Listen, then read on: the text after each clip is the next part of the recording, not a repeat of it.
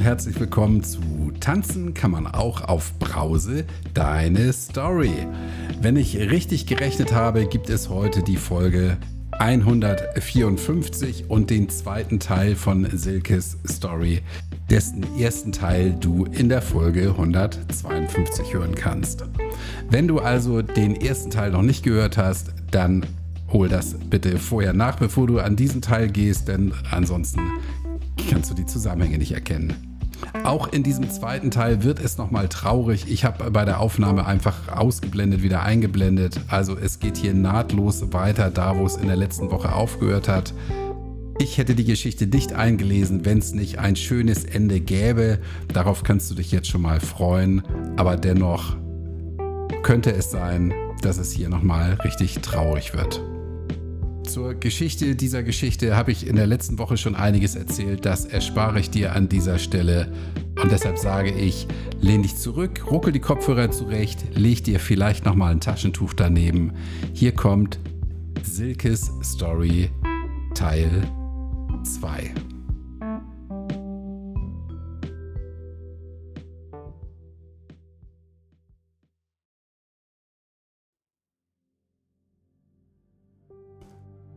Alkohol hatte mittlerweile einen festen Platz in meinem Leben. Ich trank zu Hause und außerhalb. Seit ich Mitte 20 war, gab es kaum Abende ohne. Unzählige Abstürze. Ich rasselte betrunken von Beziehung in Beziehung, war haltlos und suchend. Ich fiel auf Narzissten rein. Dreimal insgesamt. Die letzten beiden waren Frauen, doppelt so alt, mit Alkoholproblemen, mit Aggression, die im Suff freie Bahn hatten. Ständig dachte ich, ich hätte meine Rettung gefunden, die wirkliche Liebe, meinen Seelenpartner, mein Leben. Vieles war belanglos, wir passten überhaupt nicht zusammen. Leben prallten aufeinander, ich fand viele potenzielle Retter und viele, die mich vögeln wollten. Die beiden Frauen stachen aus den Versuchen, jemanden zu finden, mit dem ich heil werden konnte, heraus. Sie haben mir nacheinander den letzten Rest Würde, das letzte bisschen Selbstachtung, wobei ich nicht sicher war, ob es davon noch etwas gab, und die letzte Hoffnung zerstört. Ich hatte zahllose Rückfälle in die Essstörung. Der schlanke, nein, der dünne Körper war mein Hauptziel. Da wollte ich hin. Nichts war so wichtig wie dünn zu sein. Es gab kein Seelenheil, kein Glück, nichts, was wichtiger als das Dünnsein war. Es gab keinen Selbstwert. Ich war mir sicher, dass Dünnsein die Antwort auf jede Frage ist. Mein ganzes Tun, Denken und Sein war mit dem Dünnsein verknüpft. Ich musste schmal und zerbrechlich aussehen. Ich wollte zart sein. Ich wollte, dass man mir meine Verletzlichkeit ansieht, nur so konnte ich existieren, nur so durfte ich mich überhaupt zeigen. Ich schämte mich für jeden Teil meines Körpers, der nicht ein hervorstehender Knochen war. Ich schwankte in meinem Gewicht enorm. Es ging bis zum Tiefstgewicht der Einweisung zurück und es ging 30 Kilo nach oben und wieder runter. Ich hungerte Wochen und Monate lang. Die Bulimie war wieder da und ging weg und kam wieder. Ich trieb Sport bis zur Ohnmacht. Es gab ruhigere und konstantere Phasen, aber regelmäßig geriet ich wieder in die Fänge. Ich diätete konstant und binschte. Und vor allem trank ich. Ich machte die Fachhochschulreife nach. Ich konnte nicht mehr in die Schule gehen, weil ich manchmal morgens noch betrunken war. Es war aber egal, weil ich auf einmal so gute Noten hatte. Ich schrieb nur Einsen ein wunderbares Erfolgserlebnis. Endlich Bestätigung. Ich konnte also saufen und erfolgreich sein. Perfekt. Da begann, was ich später nicht mehr loswerden konnte. Während ich auf dem Gymnasium nur schlechtes Mittelmaß war und immer hinterherhinkte, war ich jetzt auf einmal die Beste. Nicht, dass dies irgendwas an meinem fehlenden Selbstbewusstsein änderte, aber jetzt kam ein neues Muss hinzu. Ich musste die Beste sein. Es gab nur noch Schwarz oder Weiß und Mittelmaß war ausgeschlossen. Ich hatte die Idee, dass ich vielleicht gemocht und akzeptiert werden würde, wenn ich in allem richtig gut wäre. Schlau, nett, hilfsbereit und witzig. Rückblickend muss ich sagen, ich war beliebt und akzeptiert, aber ich bemerkte es gar nicht. Ich war aus meiner Sicht immer noch nicht gut und es gab immer etwas zu kritisieren und zu verbessern. Ich hatte die Ausbildung zur Altenpflegerin absolviert. Abgesehen von zwei Aufenthalten in der Psychiatrie wegen meiner Depression lief das augenscheinlich gut. Die Angst zu versagen und das auffallen könnte, was für ein schlechter und dummer Mensch ich eigentlich war, war allumfassend. Das konnte man sich auch nicht wegtrinken. Ich versuchte es aber nach Leibeskräften. Ich hatte solche Angst, Fehler zu machen. Mein Ziel war, den Schmerz und den Selbsthass zu betäuben, mich wegzumachen, in den Autopiloten zu gehen. Ich lebte am Tag das Leben der verantwortungsvollen, klugen und manchmal etwas vorlauten, aber zutiefst braven und umsichtigen Einserschülerin. Dann im Verlauf das der fleißigen und hochmotivierten Angestellten und abends das der kaputten Emo-Tussi, die nur schwarz trug, jeden im Trinken schlagen konnte und immer blieb, bis das Licht anging. Bloß nicht nach Hause müssen, bloß nicht, dass dieser Abend zu Ende geht. Mein Adoptivvater, also mein Papi, bekam Krebs. Ich war mittlerweile 25 Jahre alt. Ich war verzweifelt. Ich konnte nicht akzeptieren, dass die Krankheit unheilbar sein sollte. Ich sprang über alle Schatten und machte Termine bei Ärzten, im Krankenhaus. Ich wollte, dass sie nicht aufgeben, dass auch sie weiter kämpften. Ich las und diskutierte und bettelte, sie mögen noch andere Verfahren ausprobieren. Ich hatte gelesen, dass man eine Krebserkrankung zehn Jahre nach einem traumatischen Erlebnis bekommen kann. Zehn Jahre? Es konnte sich nur darum handeln, dass ich die beiden damals verlassen hatte und zu meiner leiblichen Mutter gezogen war. Das musste der Grund sein. Ich war der Grund, dass er krank war und sterben würde. Dieses Gefühl saß tief. Einmal besuchte er mich in der Psychiatrie heimlich, ohne meiner Mutter etwas zu sagen. Wir saßen zusammen in der Cafeteria, tranken Kaffee und rauchten. Wir fühlten uns frei und wir sprachen zum ersten und zum letzten Mal in unserem Leben. Wir fühlten uns nah und konnten uns das auch sagen. Als er im Krankenhaus starb, war ich dabei. Ich werde es nie vergessen.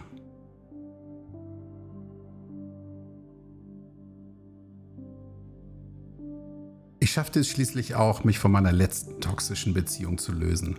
Noch heute träume ich davon.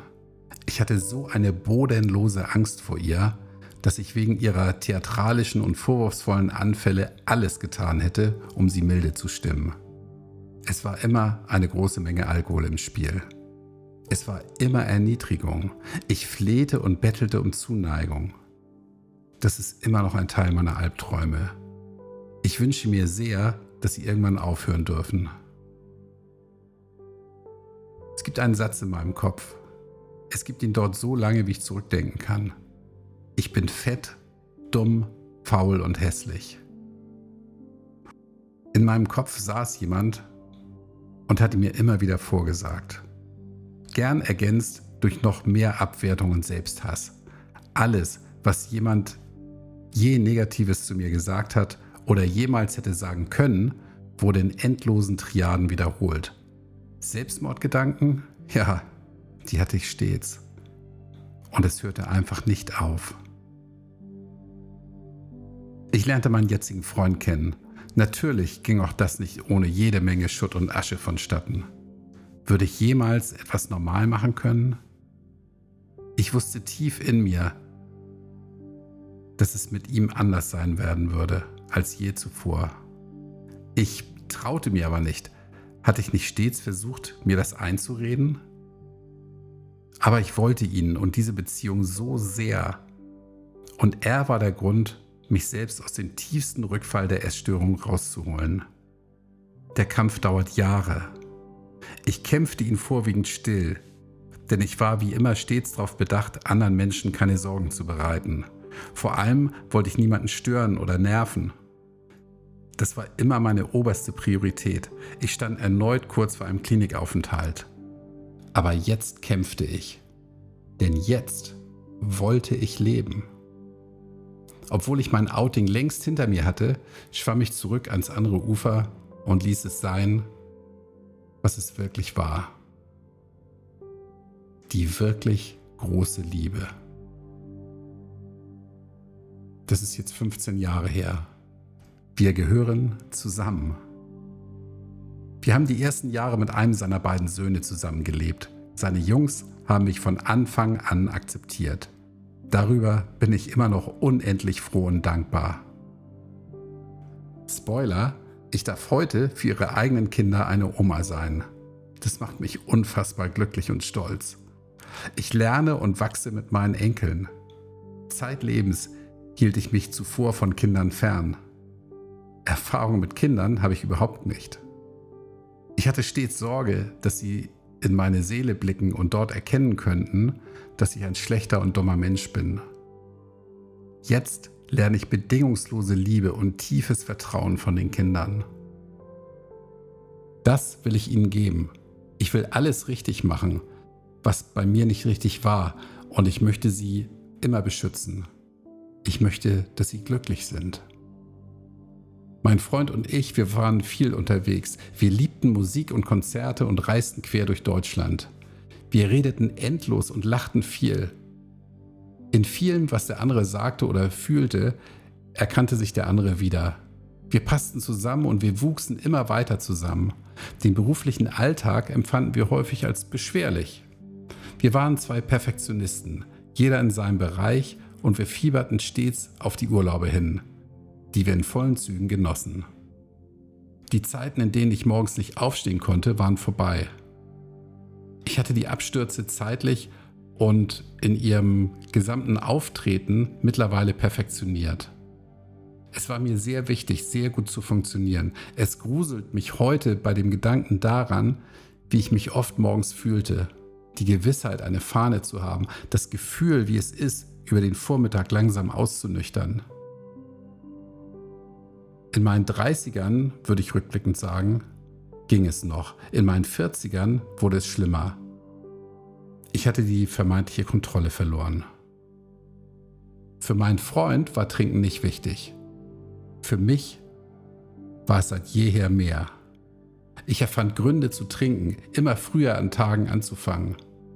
Natürlich weiterhin täglich. Und langsam immer mehr. Mittlerweile hatte ich, außerordentlich mutig, den Arbeitsplatz gewechselt und berufsbegleitend machte ich eine weitere Ausbildung. Für mich war es branchenfremd und extrem anstrengend. Ich fuhr innerhalb der nächsten drei Jahre mehrfach auf Seminare. Dort trank ich nicht. Ich hatte diese Seminartage wie auch wenige andere Zeiten, zum Beispiel die Zeiten in der Psychiatrie und Zeiten, in denen ich viel lernen musste, als Beweis, dass ich keine Alkoholikerin bin. Es geht ja ohne. Ich kann sehr wohl ohne Alkohol sein. Ich will es nur nicht. Es geschah ein weiteres einschneidendes Erlebnis, welches ich hier nicht beschreiben kann und das zu Selbstvorwürfen führte. Diese wurden immer schlimmer. Ich wollte sie wegtrinken. Sie gingen nicht. Es war ein Teufelskreis. Ich war schuldig und wurde immer schuldiger. Wenn ich trank, war kurz Ruhe in meinem Kopf. Ich kann euch alle unter den Tisch trinken und dabei auch noch gut tanzen. Ja, herzlich willkommen. Einziger und bester Skill ever. Als ich die Ausbildung überstanden hatte, dauerte es nur ein paar Monate und die Depressionen kamen zurück. Sie kamen mit so einer unfassbaren Wucht zurück, als hätten sie diese Kraft über lange Zeit angesammelt. Sie fegten über mich hinweg und so sehr ich mich bemühte, ich konnte nicht mehr. Meine Ärztin schrieb mich krank. Es wurden anderthalb Jahre daraus. Ich musste erst noch weiter fallen. Ich musste erst noch einen weiteren Rückfall in die Essstörung haben. Ich versuchte es hinaus, dachte, es würde mit reiner Willenskraft gehen und ich müsste mich nur mehr anstrengen. Die Spirale zog mich tiefer. Ich musste Heute sage ich, ich durfte in eine psychosomatische Reha gehen. Das war der Gamechanger. Der Wendepunkt. Ich lernte meine Reha-Freundin kennen, mit der mich so viel verbindet und die mir so viel bedeutet. Die Heilung war beschwerlich und sie ging in Wellen. Ging es mir besser, wusste ich, dass das nächste Tief nur kurz auf sich warten lassen würde. Ich trank immer noch. Und es wurde noch immer mehr. Eine Flasche Wein machte ich erst gar nicht mehr auf. Da blieb ich lieber gleich beim Bier, wenn noch so acht, neun halbe Liter da waren. Für mich. Ordnung muss sein. Nicht alles durcheinander bitte. Es war immer genug da. Dafür sorgte ich. An den Abenden, an denen ich sozusagen nichts trank, waren es nur fünf halbe. Beim Weintrinken fühlte ich mich eleganter. Es mussten aber mindestens drei Flaschen zu Hause sein, sonst machte das keinen Sinn. Nicht nur einmal fand mich mein Freund zusammengekringelt, schlafend auf der Badezimmermatte. Er war immer tolerant. Aber hier teilte er mir erstmals mit, das muss aufhören. Das geht nicht. Das passte mir nicht. Ich fühlte mich ertappt. Die Schuldgefühle waren enorm. Ich ließ den Wein sein.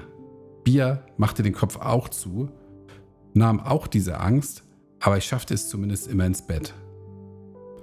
Ich kannte kein Aufwachen ohne Kater und dumpfen Schädel, kein Aufwachen ohne die bange Frage, was ich gestern gemacht hatte. Hatte ich jemandem geschrieben? Hatte ich was Peinliches gemacht oder gar Streit mit meinem Freund angefangen?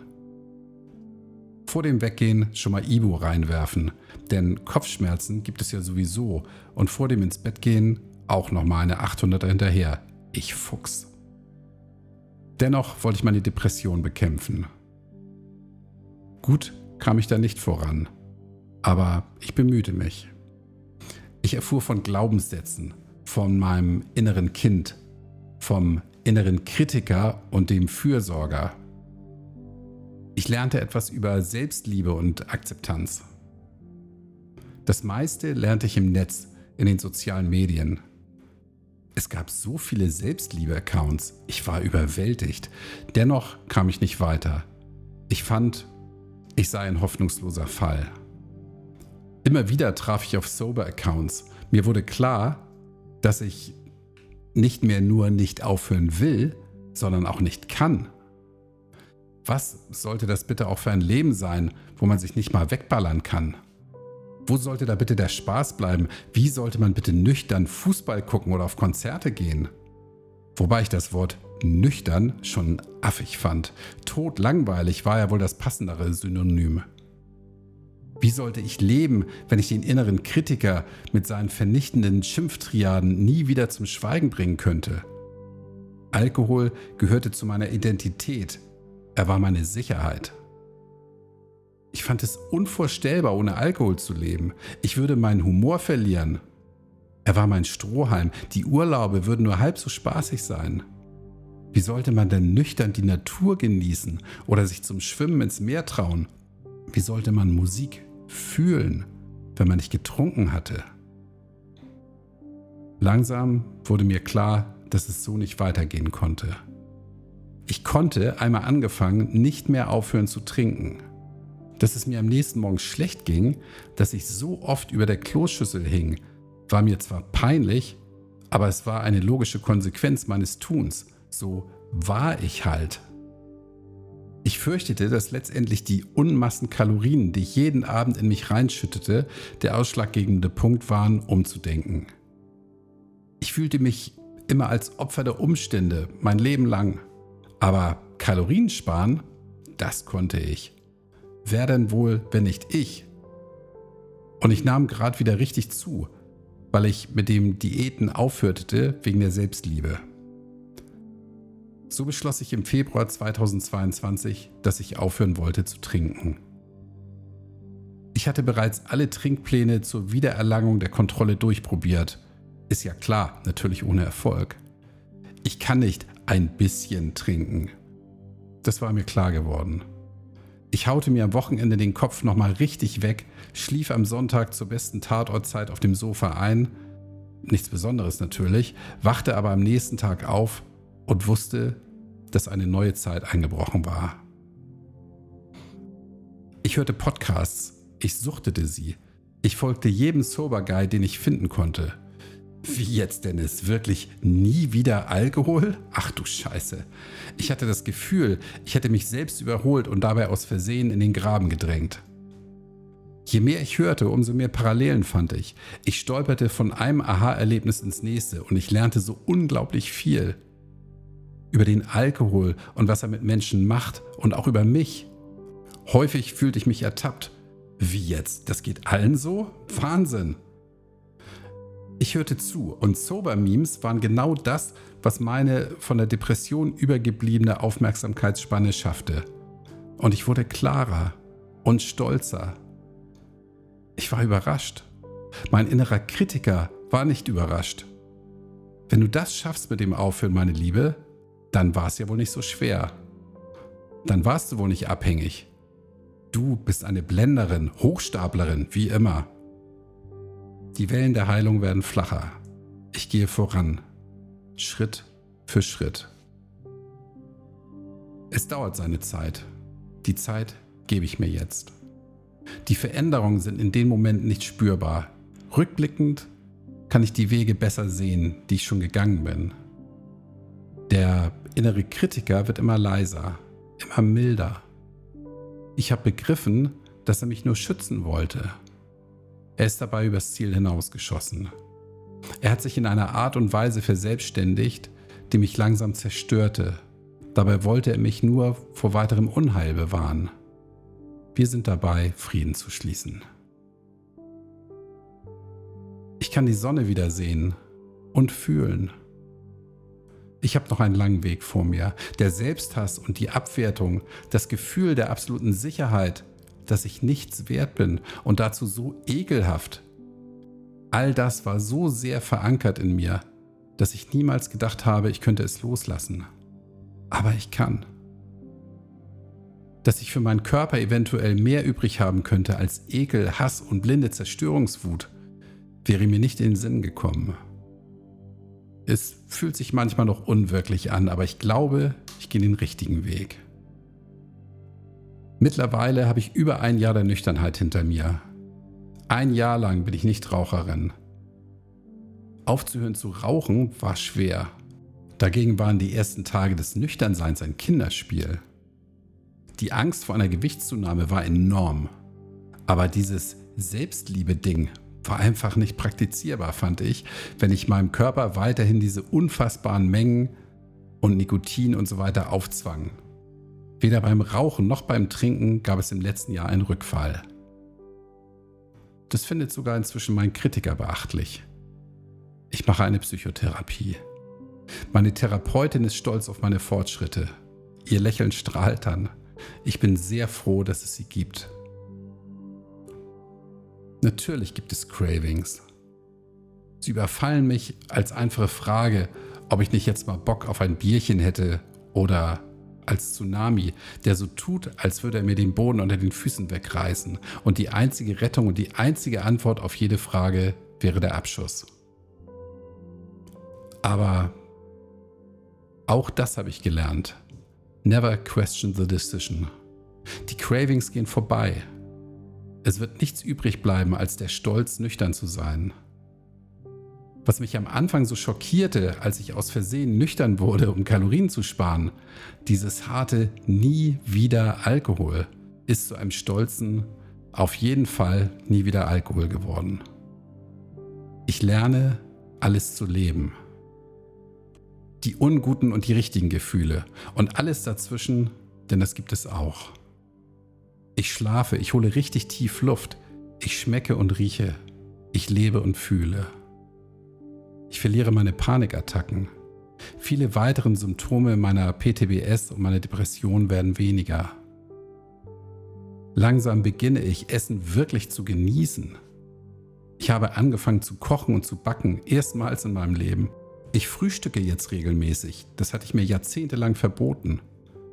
Und es geschieht immer häufiger, dass ich Essen als was Gutes und Erstrebenswertes sehen kann, nicht mehr als Gefahr. Ich fange an, für mich zu sorgen. Und ich fange langsam an, mich zu lieben. Das ist nicht nur rosa-rot. Eine eigene Meinung und das Positionieren meiner selbst macht nicht nur beliebt, es birgt auch Schwierigkeiten und Herausforderungen, aber so ist das Leben. Und das darf ich nun erstmals bewusst wahrnehmen. Ich darf da weiter durchgehen. Ich darf wachsen, lieben und geliebt werden. Nicht als Existenzgrundlage, sondern einfach als wunderbares Topping. Das unglaublich Gute ist, dass die verschiedenen Facetten des Nüchternseins nicht aufhören, sich zu zeigen. Ich bin ein Fan meiner Nüchternheit geworden. Sie ist die Basis. Sie steht über allem. Sie ist nicht verhandelbar. Dazu gehört neben der ehrlichen und liebevollen Betrachtung aller Situationen die Achtsamkeit für alles, was mir gut tut. Würde ein kalorienfreies alkoholisches Getränk auf den Markt kommen, ich würde es nicht testen. Ich würde es nicht bedauern, es verpasst zu haben. Ich bin vollkommen so und ich bin frei. Ich habe das Gefühl, nun fertig mit meiner Story zu sein. Vieles habe ich nicht aufgeschrieben, um es noch länger zu machen. Ich hoffe, lieber Kai, dass du sie gelesen hast und ich hoffe auch, dass du sie einliest. Ich hoffe einfach, dass ich jemandem mit meiner Geschichte Mut machen kann. Es ist nicht zu spät, sich Hilfe zu holen. Es ist nicht zu spät, anzufangen, mit sich selbst an der Hand Baby Steps zu gehen und das Laufen zu lernen und zu üben. Wer laufen lernt, fällt manchmal hin. So trivial es klingt, so richtig ist es auch. Es ist nicht zu spät, man selbst zu werden. Auch wenn man zuvor felsenfest sicher war, es gebe kein Selbst. Und falls doch, wäre das auf jeden Fall scheiße. In mir ist Liebe für mich gewachsen und sie wächst weiter. Ich bin auf dem Weg zurück ins Leben. Oder nein, ich bin schon mittendrin.